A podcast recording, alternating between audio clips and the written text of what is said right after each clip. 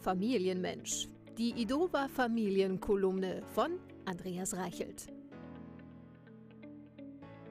Frag nur, Kind, damit du auch was lernst. Wie lange ist das Abi her? Zehn Jahre? 20 Jahre? Wie so oft in dieser Zeit sitzen die Eltern mit ihren Kindern vor den Hausaufgaben und befunden die mathematischen Zeichen als kyrillische Schrift, Hieroglyphen geradezu, deren Relevanz für das restliche Leben nicht klärbar sei. Homeschooling lehrt leider nur Kinder, nicht die anwesenden Vorfahren. Wenngleich es ein Längenmaß zu sein behauptet, scheint die elterliche Schulzeit doch eher Lichtjahre zurückzuliegen. Das haben wir damals anders gemacht, ist da eine willkommene Ausrede, die vom eigenen Versagen ablenken soll. Latein, habe ich nie gehabt, greift da schon eher.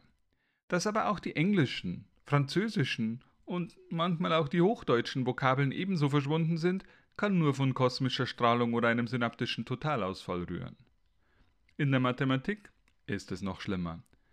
Ob der Autor des Schulbuchs eingeschlafen und mit dem Gesicht auf die Tastatur gefallen ist? Dies würde die nicht vorhandene Lesbarkeit des geschriebenen Zeichenwirrwarrs erklären.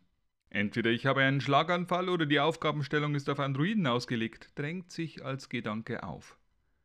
Schnell das Tastempfinden und die Mimik überprüft, alles funktioniert. Also scheint der Verwirrung schlichte Unkenntnis der mathematischen Stochastik zugrunde zu liegen. Nachdem die Interneterklärungen gelesen sind, fällt doch noch der Clou ein, mit dem auch die Eltern durch das Abitur getaumelt sind, der Mut zur Lücke.